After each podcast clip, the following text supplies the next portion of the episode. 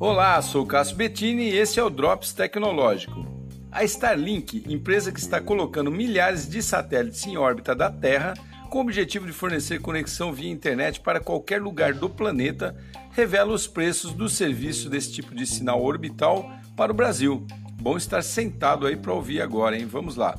Só a mensalidade custará por volta de 530 reais mas também tem o equipamento receptor do sinal que são específicos, né? Antena, modem ali e tal. Não dá para usar um TP-Link normal.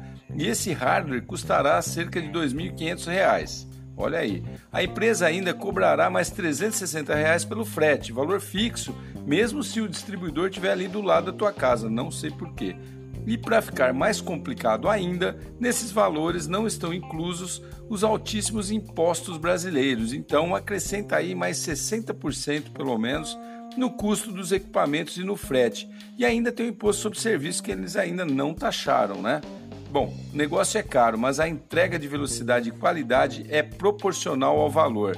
É muito alta. Segundo o porta-voz da empresa, esse serviço estará disponível aqui no Brasil ainda esse ano. Então, se você quiser qualidade, prepare seu bolso. Starlink é o nome dessa conexão espacial. Legal, né? Sou o Cássio Bettini compartilhando temas sobre tecnologia, inovação e comportamento. Até o próximo.